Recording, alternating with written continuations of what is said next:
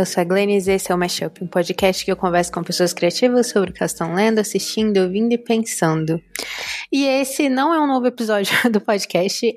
Como eu falei no episódio passado, a gente está entrando de férias.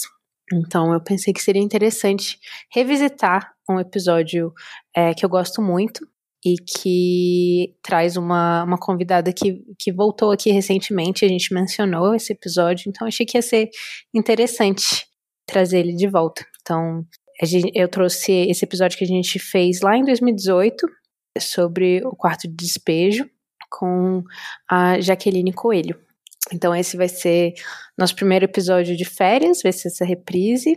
Mas antes de ir pro episódio, eu queria compartilhar um pouquinho do que eu tô fazendo este mês, né? Porque, como eu falei, é, essas são meio que férias para eu poder trabalhar em outro projeto, que é, enfim, toda uma questão também que em algum momento eu acho que eu vou ter que levar para terapia, pois preciso de férias, férias de verdade para poder é, recarregar energias, né? E, e enfim, eu tava no momento me sentindo muito como se tudo que eu pensasse, ou assistisse, ou lesse, de alguma forma eu tinha que trazer pro podcast e, e espremendo tudo que tem dentro de mim, assim, pra, pra trazer aqui, né? Sempre essa, essa pressão de estar tá criando conteúdo e tal. Mas enfim, como falei, coisas para levar para terapia. Mas eu queria falar um pouquinho sobre o Verberenas, porque, como eu falei, esse eu tirei junho agora para focar mais no Verberenas, porque a gente vai ter uma nova, uma nova edição da revista e uma nova exibição de filme, e eu fiz a curadoria do filme, que é o Microhabitat, um filme sul-coreano, é, e, e a gente vai ter, então, essa revista que vai ter vários textos a gente vai ter essa exibição do filme e um debate comigo e com Carol Almeida no dia 19 de junho, às 18 horas. E, e, aí eu queria falar um pouquinho sobre esse processo, porque sobre o Verberenas em si, porque é um, é um projeto que eu tenho, porque é um projeto que eu que é muito importante para mim, que eu trouxe que, que, me ensinou muitas coisas, que, que esteve comigo por muito tempo. E eu acho que tem algumas coisas que a gente que a gente trata nessa edição que eu acho que se relacionam com o mashup também de alguma forma.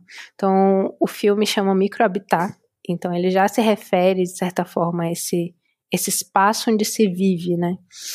E é, desde que a gente criou o, o Verberenas, a gente fala muito da criação de Amanda Devuski, principalmente, ela trouxe muito essa ideia de ecossistemas, né? Criar ecossistemas dentro da, da dos diálogos sobre cinema, né? E, e como, enfim, né, quando a gente fala de feminismo e gênero no, no cinema, muitas vezes acaba ficando só a, a conversa fica presa ali no, no, no, lugar da representatividade. Então, estamos contando histórias sobre mulheres, estamos vendo mulheres, mas muitas vezes é, isso não perpassa uma preocupação de, de quem está fazendo essas histórias, e nem quem está assistindo e escrevendo sobre essas histórias, quem está pesquisando as imagens é uma coisa que a gente tem tentado criar, né? Um espaço fértil de diálogo e aberto para várias para várias opiniões diferentes. Então, foi muito interessante o processo do primeiro da primeira sessão, que foi curada pela Letícia Bispo, que ela mandou pra gente o, o filme e ela, o filme que ela escolheu, que foi o Porta para o Céu da Farida Ben Yazid, e aí no, no e-mail que ela falava, é um filme que pode nos chocar e fazer, nos fazer revirar os olhos, é, os nossos olhos de, de feministas ocidentais. E, e, eu acho que isso vai gerar um bom debate. Ela falou. E eu lembro que eu fiquei, nossa, mas isso é muito libertador, assim, né? Poder escolher um filme que, que não nos que não que não nos coloque nesse lugar de só posso escolher um filme que se alinhe completamente com a minha sensibilidade estética, né? E aí eu fiquei muito empolgada, assim, para poder, sei lá, escolher um filme que é, complet é radicalmente é, não contra, mas radical, é, é, mas que de alguma forma me, me mova radicalmente, assim, a ponto de, tipo, eu, eu quase não, não consigo acessar, assim, ou, ou eu tenho críticas muito duras a fazer sobre as escolhas é, feitas pelo cineasta aqui. E aí eu fiquei muito pensando sobre sobre, sobre isso, sobre escolher talvez um filme. Eu é, a ideia é que esse fosse um filme asiático, né? E eu pensei muito em talvez escolher um filme mainstream sul-coreano é, que conversasse com essa estética é, rápida, violenta que eles têm lançado nos últimos anos, né? Que conversam muito com é, o Parasita, com é, com os filmes do, do Chan-wook Park, eu pensei que talvez fosse um, um caminho interessante, assim, que, e, que é, seria um, um, filme, mesmo que dirigido por uma mulher, que de alguma forma desafiaria muito dos meus é, muito do que me agrada, assim, né? Apesar de, de, de, de, esses filmes terem, esse tipo de filme, esses filmes bem violentos, é, gráficos sul-coreanos terem feito muito parte da minha da minha jornada cinéfila ali na minha adolescência, é, acabou que eu fui para outros caminhos, assim, né? E, e eu pensei muito em escolher um filme nesse sentido. Mas acabou que o Microhabitat, que também é um filme sul-coreano, mas que conversa mais com, com o meu gosto mesmo, foi libertador também poder escolher ele, porque é um filme que que na verdade eu me identifico muito, assim, que é um filme que trata da, da, da geração millennial, né, na, na, geração Y, ali na Coreia do Sul, num momento de muita precariedade, né, sem expectativas, enfim, vivendo nesse capitalismo tardio e a, a protagonista ela tem certas certos pilares assim ela tem certas ela tem certas prefer... não preferências, ela na hierarquia dela de vida, ela coloca certas coisas em primeiro lugar que não o que a maioria das pessoas colocaria, né? A maioria das pessoas colocaria algumas coisas básicas como moradia e ela abre mão da moradia dela em favor de, das outras coisas que ela considera mais importantes para ela, que são pequenos prazeres e, e os afetos, assim. E isso me tocou muito, assim, essa forma que essa forma como ela decide viver, como ela escolhe viver a vida dela, né? E aí eu fiquei pensando que seria um filme interessante, também seria assim, porque existe uma vulnerabilidade, né, quando você escolhe um filme que te desafia, que vai contra as coisas que não contra, né, mas que que traz outras formas de pensar. E esse filme, claro, traz também. Mas ao mesmo tempo ele, ele tem um lugar de muito conforto para mim, porque é um filme muito delicado e, e ele tem um, um, tempo, uma estética que me agrada. E aí eu via nisso também uma, uma vulnerabilidade, né? Expor também, é, colocar um filme que, com que eu me identifico, que eu gosto muito, é também me colocar, colocar minha cara tapa, assim, né? Então, e aí e eu percebi nisso que é, é, é também algo que é importante no nosso trabalho no Verberenas, que é a nossa, nossa subjetividade, né? E colocar. A gente escreve textos muitas vezes muito pessoais, muito do, da perspectiva, da nossa perspectiva única no mundo, né? De como a gente existe no mundo, porque a gente parte do princípio que não existe um olhar objetivo, né? Que, que a gente compõe uma um microhabitat, um ecossistema muito maior que a gente. A partir de diversos olhares, a gente consegue ver várias coisas que outras pessoas não conseguiriam ver. E, e outras pessoas, eu também não consigo ver várias coisas que as minhas colegas e colaboradoras e parceiras no Verberenas conseguem ver. E juntas a gente compõe uma visão, assim, né? Várias visões que, que, que que precisam ter espaço para existir. E eu acho que o mashup também vem desse lugar, né, de, de, de encontros com as obras e como cada encontro é único, né? Meu encontro com determinado, eu lembro agora de um, um episódio de algumas semanas atrás com, com a Patrícia Comeneiro, em que eu falei sobre como a gente, a gente conversou sobre como a nossa relação, de alguma forma, se imbricou, assim, na forma como a gente estava vendo as obras. Que a gente teve uma briga, né? Ela é minha melhor amiga, a gente teve uma briga por conta de alguma coisa, e aí a partir dessa briga, o momento que eu vou assistir algo que ela indicou, de alguma forma é, é tocado por isso, né?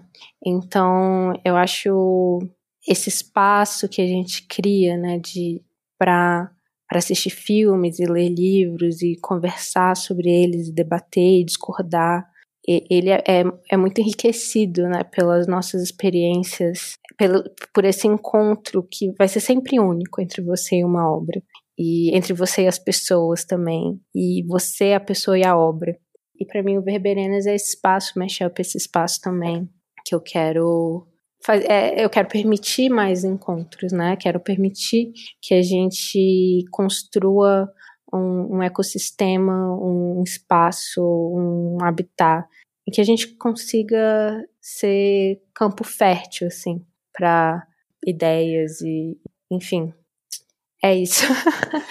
é, espero que vocês assistam ao filme, leiam a, a, a, os textos do, dessa edição. Eles estão incríveis. É isso.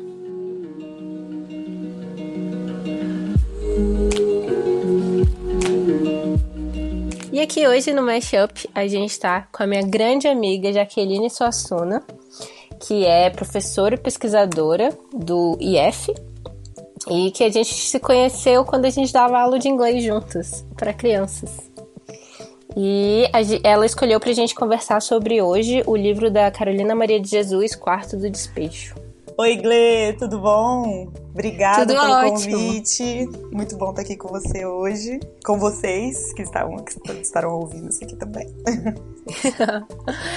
e a primeira pergunta que eu queria fazer para você é primeiro eu queria que você falasse um pouquinho do livro, tipo, sobre o que ele é. E depois, por que você escolheu esse livro? Tá, eu escolhi falar sobre Quarto de Despejo, Diário de uma Favelada, da Carolina Maria de Jesus, porque esse livro tem sido muito intenso na minha vida, especialmente nesse semestre.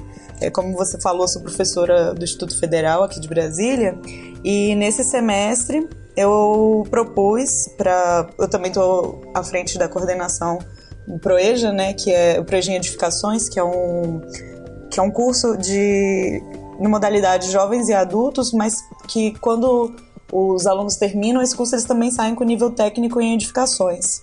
E aí eu estou coordenando esse curso há um pouco mais de um ano e nesse semestre eu resolvi é, aplicar como literatura básica para todos os módulos do curso o quarto de despejo para a gente questionar a habitação, as edificações por meio dessa obra, né, da Carolina Maria de Jesus. Então isso por si só já está fazendo muito parte do meu do meu semestre, né? Mas esse é um livro que mexe na minha vida por em mil aspectos, tanto o aspecto acadêmico, né, profissional, mesmo não sendo uma pessoa da área de, da engenharia, né, ser, sou, sou linguista, como se apresentou também, mas também por ser mulher, por ter nascido na periferia, uh, por ter estudado é, letras, né, até, ainda que eu não tenha me dedicado à literatura específica, e é até bom até falar isso, que não esperem uma análise de uma especialista no assunto literário, assim, mas é, Carolina Maria de Jesus tem, tem me ensinado bastante com esse livro, assim, é uma, uma obra que eu, quando tive acesso, eu tive o primeiro contato, eu me perguntei muito por que, que a gente não lê Carolina Maria de Jesus na escola, né? Por que, que ela não está lá no, na nossa literatura base do ensino? Sim, eu acho que recentemente ela está entrando em alguns é, vestibulares, né? Mas é, é, é, recente até ela ser considerada literatura, que é uma coisa muito louca, né? Porque, né, ela. É, é primeiro, porque eles viam como a linguagem dela, que é muito coloquial, de alguma forma, né? Porque ela, ela parou de, de estudar, eu acho que na quarta série, se eu não me engano. E ela continuou meio que de forma independente a, a ler. Porque ela se apaixonou pela leitura logo, logo quando ela era criança. E, e foi, foi praticando isso da escrita e tal, mas o fato de, de, é, de não ser. Primeiro, é, o, o diário dela, né? É um diário, não ser algo de, de, ficção e combinado com a linguagem, de onde ela veio, isso é, é, era questionado se ela sequer era, era literatura, que é bem absurdo. É, a gente. Eu tenho conversado bastante com esse, sobre esse livro, né, lá no, no meu campus, com as pessoas que estão fazendo parte da equipe desse projeto. E é uma coisa que surgiu e que é muito interessante pensar é que a Carolina não está para o cânone, assim como o cânone também não está para a Carolina, né? E eu acho uma pena a gente se deter na análise da Carolina pela questão exótica que ela traz, né? Porque a leitura desse livro é uma leitura, é uma obra que tem um valor é, literário, social, é, muito profundo.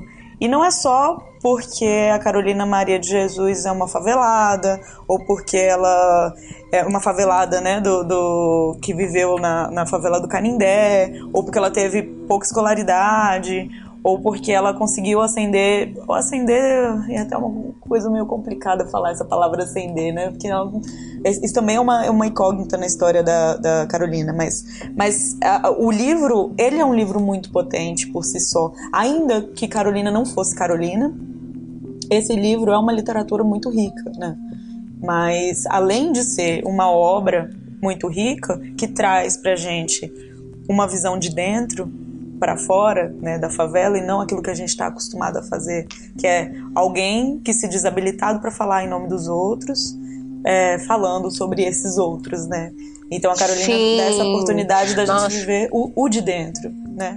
Sim, exatamente. Eu tava pensando nisso justamente por conta de um filme que eu assisti ano passado, que ganhou o Festival de Brasília, inclusive, o Arábia, do Afonso, do Afonso Shoa e do João Dumans. Porque é, eu lembro de estar assistindo o Arábia e estar pensando no, no Vidas Secas, do Graciliano Ramos, e também na, na adaptação do cinema novo, do, do, do Vidas Secas, e como o Vidas Secas traz muito isso do silêncio, né? De uma vida, uma vida interior muito árida para os pobres, né? E o Arábia, assim como o Quarto do Despejo, tem isso de ser a vida interior de, de um homem da, da classe mais baixa. No caso, ele é um operário, assim. E ele, ele, ele acha no começo que ele não tem uma história e de repente ele começa a escrever a história dele e ele tem muita coisa para contar. E aí é uma vida interior muito rica, né? Tanto desse personagem do Arábia quanto da, da Carolina Maria de Jesus. Sim, porque é uma grande pretensão, assim, é, da gente achar que o, o, subalterno não consegue fazer o trabalho por si só, né? E aí, aí eu não consigo não falar como acadêmica às vezes, mas eu fico retomando Spivak mesmo, na, porque, porque ler o quarto de despejo, para mim, eu vou ficar pensando, né, na, na pode subalterno falar, que é que pergunta que a Spivak fala, e para mim é muito óbvio nesse livro que acontece, que às vezes a gente, eu vou colocar, às vezes, posição de, de pesquisadora que trabalho com, com questões de minoria, né? Às vezes a gente se coloca como vou abrir espaço para o, o, subalterno, para as minorias e etc. Quando na verdade a gente não tem que abrir espaço. Eles são capazes né, de, de, de, de fazer isso por si só. O que a gente precisa é ser plateia, porque o subalterno sabe falar. Mas ler é, Carolina pensando por esse viés me, me faz com que eu coloque, me coloque perante a vida, seja com os meus estudos, minhas pesquisas, o meu, o meu trabalho, mas numa posição muito menos talvez até, até messiânica, né? De como se eu tivesse o poder de transformar a vida de outras pessoas. A verdade é, é, é, é que essas pessoas elas já têm é, poder de guiar suas próprias vidas, né? Eu falo isso pensando, sei lá, nos meus alunos que são adultos e seguiram é, suas vidas há mais de, sei lá, 30 anos. Tenho adultos, alunos até assim que são mais idosos até, sabe? E que conseguiram, sei lá, constituir família, ter uma casa, ter uma vida e até com uma condição de trabalho tão é, difícil que talvez eu mesma na posição deles não teria conseguido ou não conseguisse hoje em dia, pelo menos, né?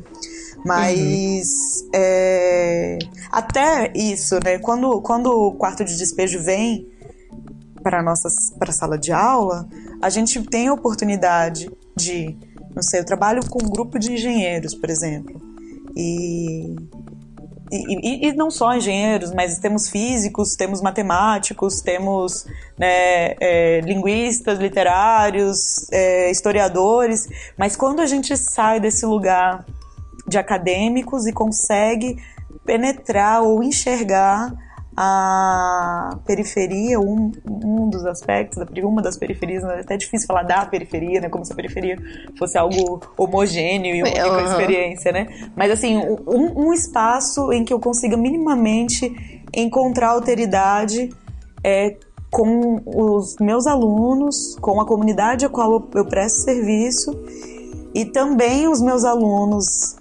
possam se enxergar, porque nas minhas pesquisas, eu trabalho com pesquisa sobre aborto, né? Que não tem nada a ver aqui com, com o livro, com, com o trabalho fim, né? Que eu tô fazendo no, no Instituto. Mas eu sempre falo muito da questão da identidade e da alteridade, né? Então, se a gente não consegue identificar os nossos próprios espaços, nossos próprios papéis, nossas né, identidades sociais, a gente não consegue se conectar com o outro. E não ter noção da própria identidade é, é, é, dar um poder muito grande, ou não sei nem se é dado, na verdade, mas é perder um poder sobre a própria vida e que isso é dado a, a outros grupos que possuem poder de gerenciar, gerenciar né, as nossas, as nossas posições. Então, para mim é muito Com importante certeza. que meus alunos consigam se identificar por meio de obras como essas. É importante para mim que nós, professores, consigamos nos identificar e que só assim a gente consiga criar essa ponte de alteridade com quem somos e com quem falamos, né? Criar essa, essa verdadeira essa verdadeira experiência do enunciado, né? De quem fala e com quem se fala. Porque tudo aquilo que está fora da experiência do enunciado, o eu e do tu, né? É, é, é, não é com quem eu falo, mas sim do que se falo. Então, é, é para que a gente consiga criar mais experiências com pessoas, né? Com, aqui, com quem falamos e não sobre o que falamos ou do que falamos, né? Não sei, para criar essa. Eu fico uhum. pensando nisso numa ponte. É, uma, uma ponte de alteridade mesmo nas vidas. Não sei se eu viajei aqui, mas. Não, nossa, maravilhosa. Inclusive, é até difícil de falar com você. Eu tô, tipo, vou deixar você falando todo o episódio inteiro, vou ficar quietinha. Não, mas isso, é, eu lembro, essa semana saiu aquele, aquela matéria da Vice, né, que, que eles te entrevistaram. E que você fala sobre isso, sobre a mulher católica não se reconhecer como a mulher que tá nessa, nessa luta pelo aborto, porque ela é a mulher que mais aborta também, né? E ela se vê separada, descolada dessa realidade. Então é, é quase. Ah, é aquela coisa mesmo da cultura pop do, do cinema adolescente, né? Você é diferente das outras garotas, você é especial. Porque ser garota é uma coisa horrível e mulheres têm que morrer e ser presas. Não consigo ler uma obra e, e, simplesmente, sei lá, me deliciar sem que isso faça parte da minha vida ou sem que, sem que isso me, me alcance num nível muito intenso. E aí e eu é falo. De transformação, né? De transformação é um enorme. E eu, eu me vejo como um, um. Até usando uma metáfora aí das edificações, já que eu também tô nesse, nesse meio aí, caí de paraquedas, mas eu me vejo como operar em construção, né? Assim brincando com o Chico também. Mas é como se eu estivesse sempre em construção, vou estar aqui sempre me modificando. E o que tem surgido muito forte ultimamente, principalmente depois das audiências agora no STF, em que minhas pesquisas estão muito mais é, apontadas, agora eu tenho mais clareza do caminho que eu estou seguindo. Só um parênteses, a, a, a, ela estuda, ela faz análise do discurso é, no, nos debates sobre aborto. É isso, né? Isso, Expliquei isso mesmo. Explicou. É, isso, então é, não consigo entender essas pessoas que dizem ou que procuram um distanciamento do pesquisador, da pesquisadora, do seu objeto de pesquisa. Eu estudo aborto, assim, de maneira mais superficial, porque eu poderia aprofundar muito sobre isso assim na, em questão da minha vida, mas de maneira mais superficial porque o aborto ele faz parte de um momento natural da vida de qualquer mulher. Se a gente fosse traçar os panoramas das nossas vidas, sei lá, a gente tem a nossa menarca, primeiro. É... quase deu um ato falho aqui, porque eu ia falar a primeira experiência sexual, eu quase falei a primeira violência sexual, mas pode ser também. Meu Deus! é... E o aborto também tá ali. Então. Então a experiência de ser mulher, o aborto tá faz parte da minha vida, porque primeiramente eu sou mulher. E sou mulher e sou filha também. E aí eu, enfim. E eu tenho pensado muito em questão sobre nessa, nessa, nesse panorama sobre aborto, sobre essas questões de identidade. Minhas pesquisas em análise de discurso também envolvem muito identidade, né? No meu mestrado eu trabalhei mais ou menos em, em como a identidade de quem fala sobre as mulheres que podem vir a praticar aborto ou que já praticaram aborto, como a identidade dessas pessoas reflete, reflete naquilo que elas pensam sobre essas mulheres. Porque a gente não tem espaço uhum. para ouvir essas mulheres, apesar de sermos ou conhecermos essas mulheres, né? Não tem uma pessoa que não uhum. conheça alguém que não fez aborto, não, e, e, quando você não é a própria pessoa, né? Mas Sim. as pesquisas todas tem, apontam, né, que as mulheres que mais sofrem por causa de aborto, que vão morrer por causa de aborto, vão ter consequências físicas e psicológicas graves por causa de aborto, são principalmente as mulheres que estão mais em situação de vulnerabilidade. No nosso país, as pessoas em situação de vulnerabilidade possuem cor muito bem definida, são as negras, e possuem também uma classe social também definida, que são as pobres. Ou seja, ali a base da nossa pirâmide social e econômica é o lugar onde o aborto mais causa danos, o aborto é criminal, né? Criminalizado.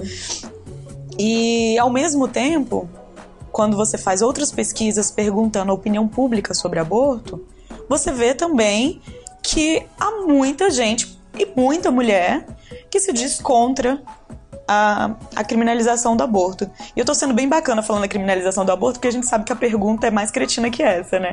A pergunta Sim. que se faz é se é a favor ou contra o aborto. E aí eu não sei, assim, quem vai falar, não, o aborto é meu amigo, eu sou a favor uhum. dele, né? Tipo, não, a pergunta é se é a favor ou contra que mulheres sejam presas e que mulheres morram, não recebam é, tratamento adequado, asséptico ou, ou acompanhamento em caso de, de recorrer a um aborto, né? Mas, bom, a gente trabalha com o que a gente tem até agora. E, e aí eu fiquei nessa pergunta, assim, poxa, tá, se a maioria das mulheres que morrem por causa de aborto são as mulheres negras é, e das periferias, como é que também são essas mulheres que dizem ser contrárias à descriminalização? E também o que eu escutei de algumas dessas mulheres em que eu tive contato é muito frequente falar assim: tá, não, eu fiz um aborto, mas eu acho que é, descriminalizar pode banalizar. É, banalizar o aborto. É, que as pessoas vão usar isso como contracepção.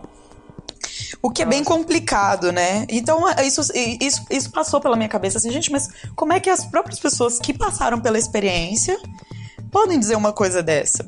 Né? Eu, não, eu nunca engravidei, então eu não passei pela experiência do aborto diretamente, mas eu convivi com muitas pessoas que abortaram e faço pesquisa sobre isso desde 2013. Então, assim, já aconteceu de eu chorar, porque eu tô assistindo audiência atrás de audiência, em casa sozinha, noite, e, e, e ter pesadelo por causa do, de tudo que se fala sobre essas mulheres e de me imaginar como sendo uma dessas mulheres, sabe? De, de, de tudo que se escuta sobre uma mulher que pode vir abortar.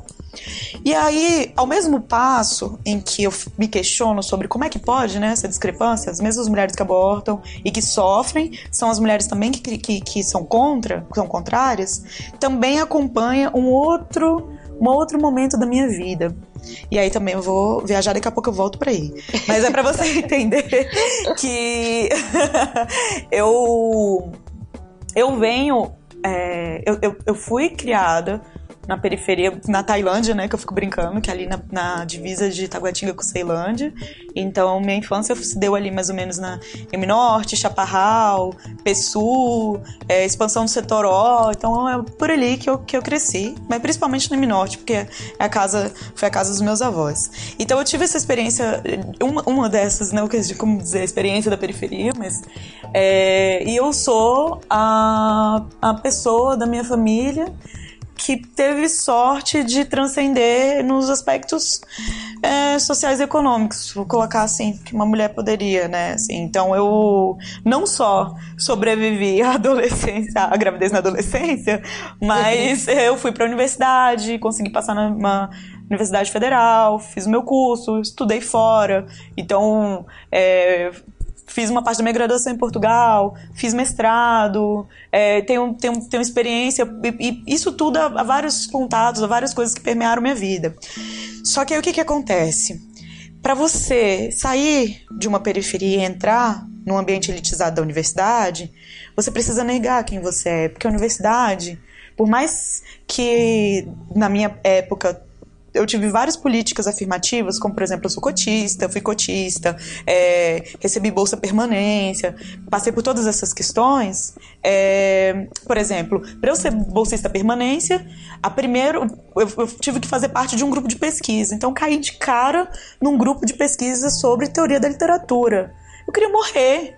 Aquela galera falava francês, falava inglês, é, lia as coisas lá em grego e tinha leitura de Derrida, de, de é, Deleuze, e falava sobre isso como a propriedade do mundo e eu não conseguia entender que diabo se passava ali, sabe? E aí eu precisei mudar o meu jeito de falar, precisei mudar o meu jeito de vestir, eu precisei mudar quem eu era para eu conseguir transitar por esses ambientes, todos que eu passei a transitar ali naquela época da universidade.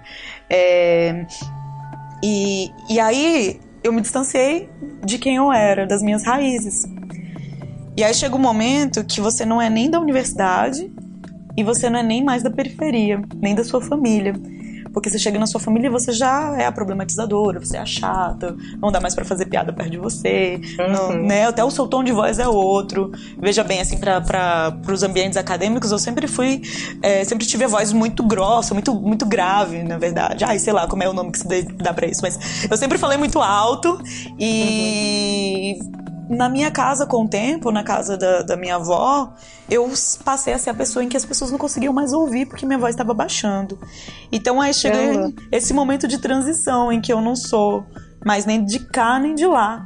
Isso é muito Zadie Smith. É, então assim, é, é, uma, é um lugar de solidão que a uhum. academia te coloca. É um lugar de solidão que a Carolina Maria de Jesus mesmo viveu, né? Porque quando, depois do sucesso de Quarto de Despejo, depois do exotismo todo que se faz da figura dela, ela tem lá o seu, a sua ascensão, dois anos em que se faz muita propaganda de quem é Carolina, de Carolina é publicado em várias línguas, Carolina passa, no, né? Todo mundo, né, querendo ver quem é essa negra favelada que escreve. Só que aí, de repente, Carolina perde totalmente o exotismo. Já não se fala mais de Carolina. Carolina vai morar num bairro né, da, da zona norte de São Paulo. E aí Carolina tem que sair de lá porque os vizinhos já não querem mais Carolina. Então, assim, o que, que eles querem com a gente? Quem é que eles querem de verdade, entendeu? Eles querem a nossa questão exótica, eles querem ter alguém para apontar e falar, olha ali uma cotista, né? Olha ali é, a, a, a, favelada e etc. Então, assim, eu me reconheço muito Carolina nesse ponto. E aí, voltando para a amarração que eu tava fazendo com essa questão do aborto, é porque aí nesse próprio momento em que eu me questiono sobre essa identidade dessas mulheres, eu também tô questionando a minha própria identidade o tempo todo. Porque eu tô em um não lugar muito marcado, né? Ou não marcado, que é o, o não lugar de pertencimento. Porque eu não posso mais chegar em sala de aula que eu dou aula na Samambaia, por exemplo, e falar para os meus alunos: não, porque eu sou da periferia, eu entendo vocês, sendo que eu não sou mais. Sendo que hoje eu moro no plano piloto, Hoje eu gosto das facilidades de morar no plano piloto. Ontem eu fui pegar um ônibus, eu tive vergonha que eu não sabia que não tem mais cobrador. E eu falei, caralho, e agora? O que, que eu faço? Porque olha o tanto de tempo que eu não pego ônibus em Brasília. E eu fiquei pensando, quem te viu, quem te vê, hein, neguinha? Porque não sabia nem que tem mais cobrador e se achou a, né, a desbravadora, porque tá pegando um ônibus aqui para ligar no início ao final da Asa Sul. Mas enfim, é... e aí nesse momento eu começo a retomar quem eu sou. Porque eu precisei abrir mão de tudo isso. Eu precisei embranquecer, eu precisei mudar minha fala, eu precisei alisar meu cabelo, eu precisei fazer luzes, eu precisei é, mudar as minhas roupas ou as bijuterias que eu usava. É... E aí, agora, eu comecei a explodir, né? E falar assim: caramba, mas peraí.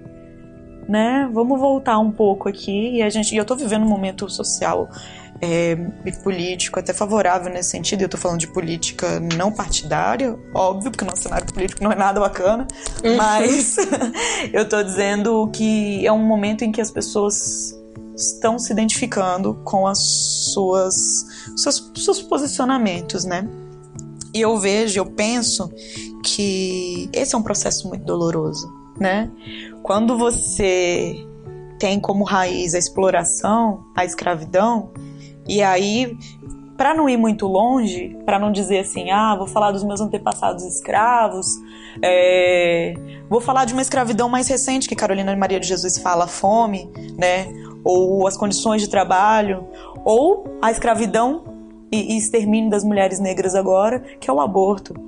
Porque o aborto criminalizado, ele não interessa, porque as vidas que são ceifadas com a criminalização do aborto são as vidas que não interessam. Porque não são as mulheres brancas de classe média que estão morrendo, né? São as mulheres negras, sem dinheiro e com mais filhos do que a gente achava que elas deveriam ter. Porque na nossa sociedade a gente não diz só que uma mulher tem que ter filho. As mulheres que têm que ter filho, é, elas também têm cor, elas também têm classe, elas também têm escolaridade, né? Eu até pensei assim, quando, quando eu, na minha vida, quando eu comecei a ouvir um, nossa, quando é que você vai ter filho? Em vez do meu Deus, se cuida, não tenha um filho. Aí eu vejo, bom, então eu acendi socialmente. Porque agora eu, eu me encaixo nos padrões do que as pessoas acreditam que, que pode ter filho, né? Porque, por um, por um lado, se a gente fala sobre o direito de não ter filhos, a gente também tem que falar sobre o direito de ter filhos, né? Uhum. E aí é onde a a questão do aborto ela, é ela, é ela, é muito complexa e é muito diferente a experiência do aborto. A gente não pode acreditar que a experiência do aborto é uma mesma experiência para todas as mulheres. Primeiro, a gente não pode tentar dar conta da experiência do ser mulher como se ela fosse uma experiência única ou homogênea, né? Assim, é, a experiência de ser mulher é muito diferente para diferentes é, intersecções sobre o que é ser mulher. E, e então o aborto de uma mulher numa periferia, ele é diferente do aborto de uma universitária militante feminista, por exemplo. Então eu entendo, uhum. eu entendo agora melhor por que, que a gente não consegue fazer com que as pessoas da periferia entendam, é, as mulheres que estão em vulnerabilidade, com que elas consigam entender por que, que o aborto também é para elas. A descriminalização do aborto também tá falando delas. É bom para elas, entendeu? É, uhum. Essa experiência do STF agora, ela foi muito marcante para mim em vários sentidos, né?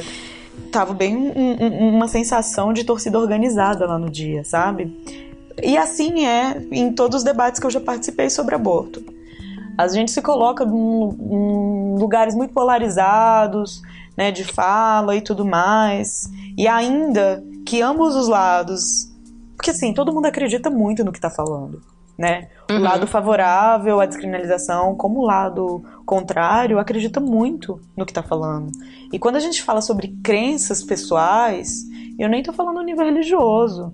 A gente é o que a gente acredita, né? Então, então isso define muito quem nós somos. Define muito, né? O que a gente acredita define um pouco quem nós somos naquele momento. E aí eu me vi no dia um pouco encurralada, sabe? Eu tava de mau humor, porque eu acordo de mau humor mesmo, e aí você tem que estar lá muito cedo, então eu já tô mal-humorada. E, não, brincadeira, eu não acordo também sempre de mau humor, não. Como eu disse, eu sou geminiana, então isso varia muito do dia. Mas naquele dia eu estava. bom, eu tava lá na fila e, e eu comecei a perceber, bom, no, no, no segundo dia, que foi na segunda-feira, dia 6, os grupos feministas foram. Eu, eu, vou falar de um, entre, de um entre lugar, tá? Não vou me declarar, não vou me colocar como grupo feminista, nem grupo nem qualquer, porque como eu tava ali fazendo uma pesquisa minha, então é como se eu não tivesse. Eu sou feminista, eu sou militante, assim, pelo, pelo, pelos direitos sexuais e reprodutivos, mas eu não vou me colocar assim na minha fala agora, porque não era o que eu uhum. fiz lá no dia, tá? Aí é, eu vi que os grupos feministas chegavam com seus mods, com suas camisas, com suas bandeiras e tinha e eles estavam em grupo mais expressivo do que o grupo os grupos que muitas vezes é composto por religiosos que é a, a, o pessoal que é contra a descriminalização e isso foi, foi. Eu até estranhei, porque eu imaginei que nesse dia ia ter muito religioso, porque a pauta do dia foi. Assim, as pessoas que falaram, entre elas foram muito religiosos e é, o pessoal mais do direito, colocar assim. Só que não foi como eu tinha esperado. As feministas bateram ponto lá e marcaram presença, que é bem bacana. Uhum. Só, então, assim, deu muita expressividade para mostrar que, que elas estão muito preocupadas com a questão. Nisso, eu tava um pouco cansada, chateada, como eu falei, né, no início, chata. Então, assim, tava me irritando um pouco os gritos sabe? Porque para mim eles não estavam conseguindo me dizer nada. Eu tava, eu tava naquele momento do, do conflito, da pesquisa, assim, de que você tá sentindo aquele incômodo, você não sabe nomear. Então nesse momento tudo me incomodava. Então as, as, os gritos me incomodavam porque eu não conseguia aprofundar neles naquele momento. Sendo eu mesma uma das que já gritou tantas vezes, para deixar bem claro, né, que eu também não tô aqui sendo a, a que tá querendo tirar o sangue das feministas, não, porque eu sou. é, e, e atrás de mim tinha uma mulher que eu posso, que eu acho que eu tenho muito para declarar como religiosa. Assim, a imagem que eu consegui fazer, o panorama que eu consegui desenhar dela era como uma mulher religiosa. E aí alguém falou de que o grupo das, das católicas pelo direito de decidir estaria lá e que a gente teria falas de mulheres religiosas favoráveis à descriminalização. E essa mulher que estava atrás de mim, ela falou uma frase que para mim me impactou, que ela falou assim: é, eu não consigo entender como é que uma pessoa que se diz cristã pode defender a morte de, de uma outra pessoa indefesa. E aí aquilo me chocou, porque eu ouvi a pergunta dela. E eu quis virar para ela e conversar sobre isso com ela. Mas eu não fiz, uhum. óbvio, né? E aí é, eu fiquei pensando muito sobre isso. Porque ela realmente não conseguia entender como é que mulheres católicas poderiam ser favoráveis à descriminalização do aborto, como é que evangélicas poderiam ser favoráveis, espíritas, etc. E eu acho que essa é a grande questão, o conflito das nossas identidades. E eu, e eu ouvi uma pergunta dessa outra vez, assim, ah, eu posso ser católica e ser feminista?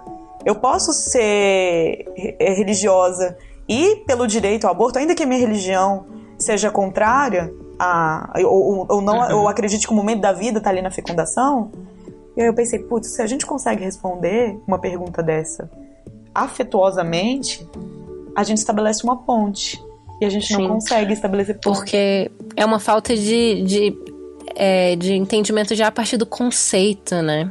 É muito antes. E aí chega na hora do grito, já não tem. Eh, eh, a gente já parte de lugares muito diferentes, né? Exatamente. Porque quando eu falo assim, eu, te, eu quero ter direito ao meu próprio corpo, isso para mim faz muito sentido. Porque faz muito tempo que eu estudo aborto. Eu acho mesmo que as mulheres têm que ter total autonomia sobre seu corpo. E isso para mim é princípio de democracia, isso para mim é dignidade humana. Só que para uma mulher que não sai do mesmo lugar que eu, o ponto de partida dela é outro, isso não faz o menor sentido. Porque, por exemplo, enquanto aqui a gente no ambiente universitário, no ambiente é, de trocas culturais é, mais é, é diferentes, a gente tá, consegue ter esse entendimento, tem um outro lugar e aí eu, eu vou precisar voltar às minhas raízes para lembrar disso, em que a religião tem um papel muito presente. A mulher da periferia, ou né, as mulheres das periferias, né, eu também não quero reduzir a experiência, mas às vezes eu vou precisar ser um pouco reducionista para conseguir criar um panorama. Ela, antes de conseguir pensar as questões, por exemplo, questão de violência talvez seja um, um, uma metáfora um pouco mais clara. Antes da gente dizer você não pode aceitar um companheiro que te diminua pelo que você é, que, que tente minar suas relações, é, que tente que, acabar com a sua rede, a mulher da periferia ela tem como, como, como base no máximo, e olhe lá, é, ele não pode me bater. Às vezes é o, a, a, violência física é o lugar onde ela sabe hoje, talvez, e um pouco, de que ali ela não, a partir dali ela não pode aceitar mais. Quando que a gente está dizendo que a gente não pode mais aceitar? Muito antes. A gente não pode aceitar o primeiro insulto para elas isso faz parte da vida. Para elas ter um homem dentro de casa é, é, um, é um estado social, né? Eu, eu, eu tiro isso pela vida das, das minhas tias, né? Da minha mãe, das minhas primas. Você tem um. E até de mim mesma, assim, eu já fui casada. E isso é muito. Isso é muito impactante, porque é, não importa que eu tenha me graduado numa universidade federal, uma das melhores do país, não importa que eu tenha estudado, feito uma parte da minha graduação em Portugal, não importa que eu, que eu viaje para congressos, que eu receba convites, que eu receba menção honrosa, não importa nada disso. A grande questão é quem é que vai ficar com a Jaqueline quando ela precisar? Porque ela, Jaqueline, é uma mulher solteira, sozinha, né? Que já passou dos, assim, dos 30. E aí, como é que faz? Ela nunca vai ter filho? Ela nunca vai ser mulher de verdade? Porque é esse o estado social da mulher da periferia, né? Você, às vezes, se tornar mãe é alcançar um, um lugar até de respeito, um lugar de sentido da própria vida. Porque você tá lutando... Você tem tanto que sobreviver que as suas dores, elas, elas não são as mesmas dores. Você não pode nem se conectar. Quando o pessoal fala assim, na periferia não tem depressão, porque você não tem tempo de sofrer. Se você for hum. sofrer, se você for ficar triste pelas coisas que você vive, você morre. É sobrevivência. Nossa, isso é muito também o, o quarto de despejo, né? Que ela contemplou o suicídio algumas vezes, a, a, Maria, a, a Carolina Maria de Jesus, só que não era. Ela falava de tristeza, mas é, não tinha aquela impressão que era depressão. Era tipo. Os meu, eu não tenho mais o que fazer. Eu não tenho mais o que fazer na situação. É, não tenho mais para onde ir. Quem sabe esse seja o caminho, né? Exatamente. E olhe lá, porque ainda assim, é, se esse for o caminho, esse não é um caminho justificável porque é, vai ser aquele corpo. Eu, eu me lembro muito da, da, da, música Construção do Chico Buarque, né? Quando o operário cai atrapalhando a via. Então, uhum. aquele corpo que cai, aquele corpo que se suicida, que, que suicida, ele não é um corpo que deve. Assim, não vai ter é Novembro Amarelo o que faz pelo suicídio? É amarelo? Uhum. É. é não, não, vai ter Novembro Amarelo pro suicídio, su, pro, pro suicídio na periferia. O suicídio na periferia é um corpo que atrapalha o trânsito. Entende? Sim. Então, quando a Carolina fala de suicídio, isso não é, não é ainda uma questão muito possível para ela. Não é o mesmo suicídio que a gente fala. A mulher negra, a mulher da periferia, não tem sequer o direito de ficar triste de verdade, porque a nossa grande, é, a, a, nossa grande, o nosso grande, é, o que a gente tem de bom é a força e é bem a uhum. força que, que é utilizada. É, para que o, o que nos admiram às vezes é para dizer nossa você é uma mulher forte só que às vezes eu quero ter o direito de ser uma mulher fraca né e, e você a leitura de Carolina ainda a gente também tem que pensar nisso. A gente pensa muito nas, nas, nas questões materiais que envolvem a vida da Carolina, né? As faltas materiais que tem nela, mas a gente não pensa na solidão da mulher preta que a Carolina vive. Com certeza. Inclusive, isso tem a ver também com como ela estava exercendo, de certa forma, o direito reprodutivo dela, né? Porque tem, ela tem os três primeiros filhos é, no, o livro começa, ela já tem esses três filhos e ela tem pretendentes e ela fala: Eu sou uma mulher madura e eu não dependo de homem nenhum e eu não quero ter outro homem. E parte disso é: não quero ter mais filhos. Isso. E assim como tem outro momento no livro em que ela diz assim: Pra que, que eu fui ter. Por que, que eu fui tola e me envolvi com homens e tive filhos? Ou seja, a experiência do se envolver com homens, o, o, o, direito à sexualidade, envolve necessariamente um ter filhos, porque essas mulheres, que a Carolina exemplifica, não têm sequer agência sobre é, métodos contraceptivos. Você acha, por exemplo, que, que uma mulher como Carolina Maria de Jesus, ou vamos exemplificar na Carolina Maria de Jesus, ela consegue chegar para o companheiro dela e exigir o uso da camisinha? Não tem como. Então, assim, a gente tá falando de questões muito anteriores. E que, e que é isso, assim, era de como virar pra Carolina. E, se, eu, se, se, eu for materializar né, na imagem dessas mulheres, vamos imaginar que, que eu vou falar pra Carolina sobre a questão do aborto. É dizer pra Carolina, inclusive, que ela tem direito de usar métodos contraceptivos se for de sua vontade. E esses métodos contraceptivos não são necessariamente uma laqueadura forçada sem o direito de escolha que é como colocado para as mulheres negras pelo governo. E a gente tem o um exemplo da Juliana agora recente, né, no que também é no interior de São Paulo, olha só que, que coincidência, né, que que foi submetida a uma laqueadura porque o Estado não quer mais os filhos das mulheres pobres. E fala, não, você não pode mais ter filho. Olha só, o Estado diz pra gente quando é que a gente não pode ter filho, ou quem pode ter filho ou quem não pode, ou quem pode não ter filho, né? O, o, uma análise que eu fiz no meu, que está lá na minha dissertação de mestrado, mostra que o próprio texto é, que dá a ideia, a ideia legislativa que vai culminar nas audiências públicas no Senado, o próprio texto, por mais que se diga um texto progressista, que fale, ah, estamos aqui querendo a descriminalização do aborto para que as mulheres tenham o direito de decidir sobre suas vidas, nesse texto, depois da análise, para mim ficou muito claro. Primeiro, quando me toquei nesse texto, eu peguei e falei assim, cara, como é que eu vou analisar um texto que eu concordo? Né? Como é que eu vou é, é, é o, o, o, dilema da, da, da, da, analista de discurso, assim, ai, uhum. como é que eu consigo ser crítica com aquilo que eu concordo? Mas foi muito interessante, porque quando eu pego o texto e consegui dissecar esse texto, eu vi que tinha duas questões muito básicas, que ele dizia, quem é que deve e quem é que pode abortar. Esses modalizadores o poder e o dever, eles são muito diferentes. Quando você diz uma mulher pode abortar e uma mulher deve abortar. A que pode abortar é uma que assim, não, ok, nós queremos os filhos dessa mulher em um outro momento. Porque os filhos dessa mulher e quando ela tiver uma escolaridade melhor, quando ela tiver feito seu intercâmbio, quando ela falar mais línguas, quando ela, quando ela tiver alcançado o seu serviço público, etc., é o filho e, e, que vai ser criado numa maneira que vai ser bom para o Estado, ele não vai ser oneroso para o cofre público. Né? Agora, os filhos das mulheres que devem abortar, nós não queremos vivos. Então elas devem abortar. Você entende como é que é a questão do aborto muito complexa, assim, no final das contas? Sim. É, eu vi esses dias alguém falando em alguma rede social, tipo, que é um discurso perigenista, né? Mesmo da, da galera progressista, falando.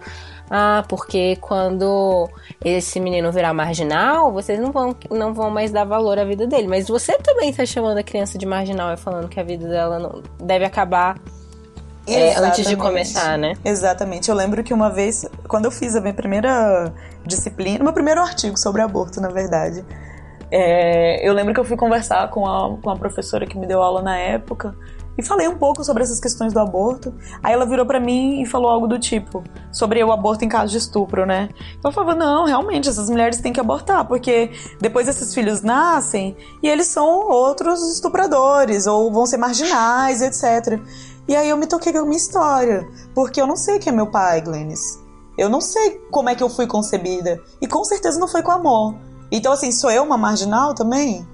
Sabe? Todas essas questões, é, é, é tudo, tudo muito complexo, porque eles colocam a, a, é, é muito determinista sobre quem nós somos. Isso também foi uma questão que me constrangeu muito durante essas audiências. O lado contrário à descriminalização usa a ideia do negro e da negra para dizer assim, é quase aquela história do não, eu até gosto de negros, eu tenho, tenho um amigo que é negro. eu tenho né? amigos é, que são. Não, teve uma parte que foi super constrangedora, que uma, uma, uma mulher que, que foi falar sobre a favor da criminalização, ela trouxe um menino negro tocando violino como quem diz. Não, e, e, nessa fala desse menino, mostra um vídeo do menino que o menino fala.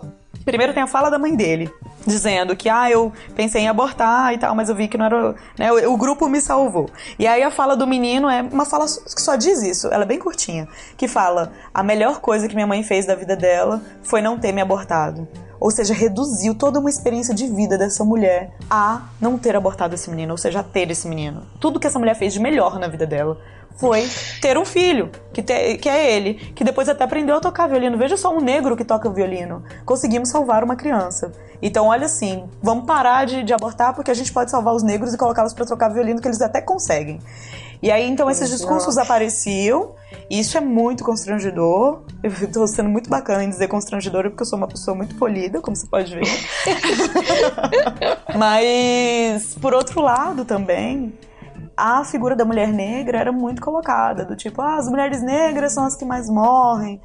E, e, eu tô falando também de pesquisas muito sérias, óbvio que tem pesquisas muito sérias acontecendo, mas a gente tem que tomar muito cuidado para a gente não ser a pessoa que vai salvar as mulheres negras, que vai salvar as subalternas ou que vai abrir as portas para Carolina Maria de Jesus falar.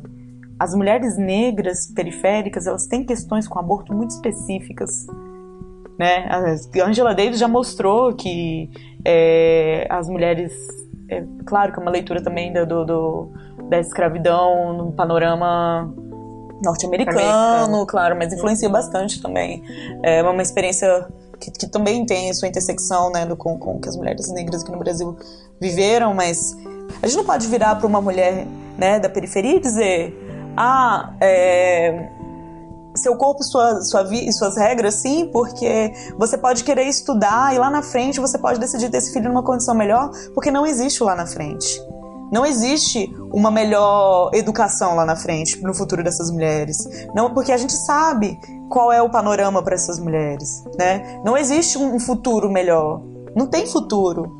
Então você aborta por sobrevivência, você aborta porque você já tem muitos outros filhos e não, tá, não tem mais como sustentar outras bocas. Você, aborta porque não tem mais como sobreviver com uma outra criança. Não é para um momento melhor, porque não tem momento melhor. Você, você consegue entender? E se a gente não consegue olhar para essa realidade e falar diretamente com essa realidade e nos dando conta até da nossa própria realidade, de quem nós somos, a gente não vai conseguir estabelecer alteridade, a gente não vai conseguir responder para aquela mulher na fila como é que uma cristã pode ser a favor da descriminalização do aborto. A gente não pode, é, a gente não vai conseguir responder a uma mulher que ela pode sim é, conquistar uma agência em, em, em, poder discutir com o seu parceiro métodos contraceptivos, sendo que ela tem que encarar uma, outras violências muito mais fortes, né? Como é que a gente vai uhum. falar para uma mulher seus corpo, seu corpo, sua, suas regras, se ela nem sabe quais são os próprios direitos sobre o próprio corpo? Ela nem sabe que ela não merece apanhar. Ela nem sabe que ela não merece um, um, um companheiro que a maltrate. Porque quando. É isso, assim. É, quando tudo que você tem ao seu redor são mulheres que tiveram filhos muito cedo, são mulheres que às vezes foram largadas pelos companheiros. Se a sua experiência de mulher da periferia é porque você é a mulher em que os caras saem aqui do plano piloto e vai para lá só para ter uma festinha, mas vai aparecer namorando a branquinha da universidade outro dia, se você não sabe nem que você tem direito a ser amada, como é que você vai exigir isso, entende? Sim. É muito mais complexo. O buraco é. é, é muito mais embaixo. É muito, muito mais. Ai, tô quase chorando. Porra, Jaque. Você deu uma aula, não foi um podcast.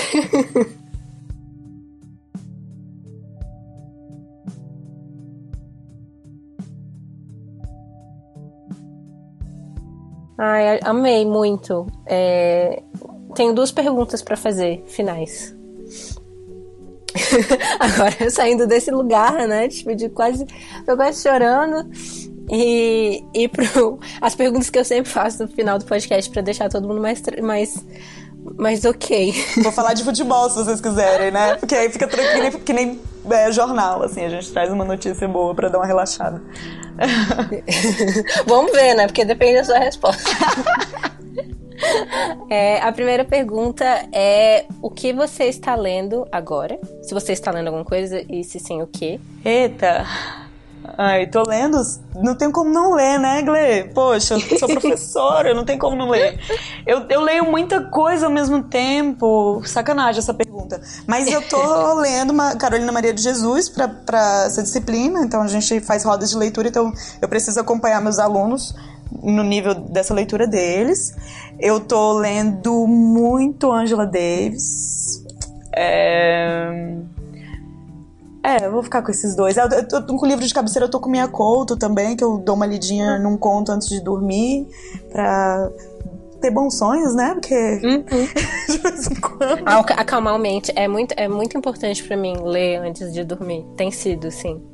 Porque, né, a cabeça fica borbulhando o dia inteiro, cheio das redes sociais, computador, o computador, o celular do seu lado, na hora que você vai dormir, eu preciso, não, jogar o celular pro outro lado do quarto pegar alguma coisa para ler. É, e eu também leio muito o meu próprio diário, eu escrevo muito nele e leio, mas nesse momento eu tô lendo ele muito porque, como eu tô nessa busca interna ultimamente, porque muitas passei por umas questões aí agora, E às vezes eu preciso me lembrar quem eu sou, o diário é meio salvador, então eu volto lá. Ah, que legal que você escreve um diário. É. Isso eu achei uma coisa interessante também do diário da Maria. É, eu já sempre quero trocar ao horizonte, da Carolina Maria de Jesus, porque até eu acho que, sei lá, meados do século XX, o diário é, não era visto como uma coisa que você queria que outras pessoas lessem, né?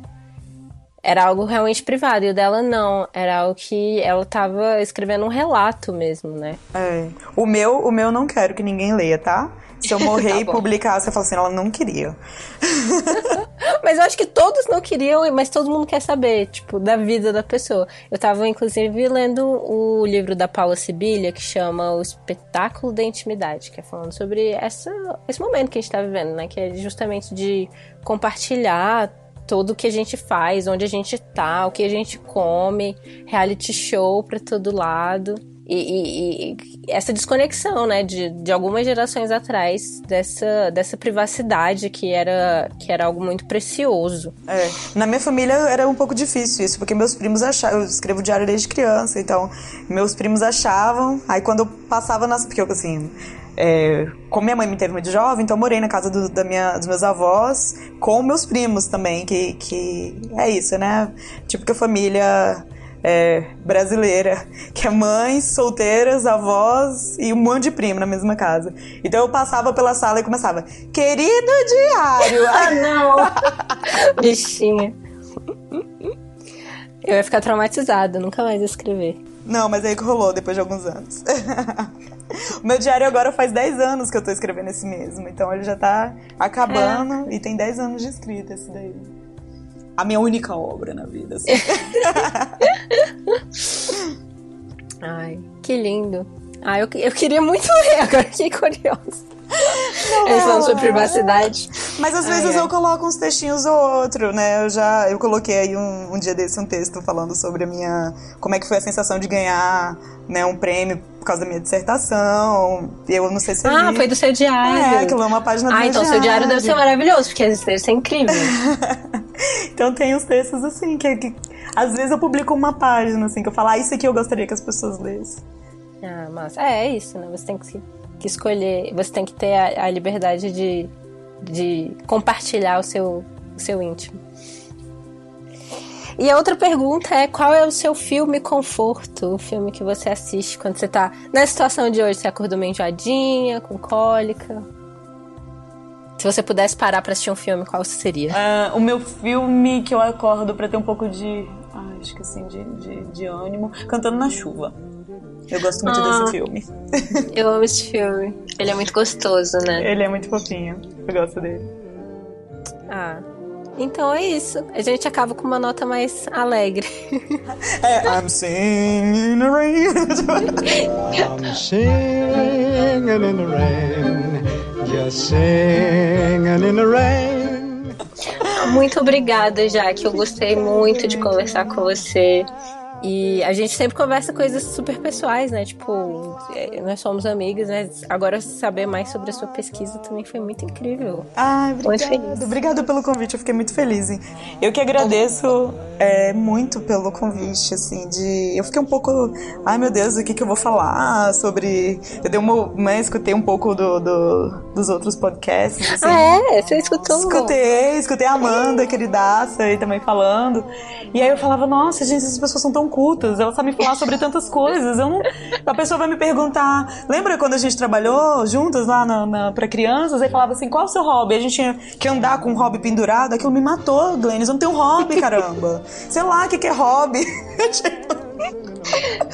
Aí eu pensei, poxa, o que, que eu vou falar ali no podcast, né? Mas. Nossa, tinha muita coisa para falar. Eu acho que esse podcast ainda podia ter rendido umas duas horas, assim. Mas muito obrigada. E você quer deixar, tipo, alguma rede social que as pessoas podem te encontrar? Ou você quer manter sua privacidade? ah, meu Deus do céu, que dúvida mais geminiana agora que me surgiu. Porque eu tava querendo manter minha privacidade. Tanto que meu nome na minha rede social não, não tá meu nome completo, né? Mas aí, não sei, se for gente legal, tá bom, pode me procurar. É, o meu nome tá Jaquel Ine. Então, assim, se vocês acharem, boa sorte. Aí, quem chegar lá, a gente consegue adicionar. E aí eu falo, valeu. Ah, se chegou até aqui é porque merece, então, ser adicionado. Arrasou. tá bom? Então é isso. Obrigada, Abraço. querida. Um beijo e até mais.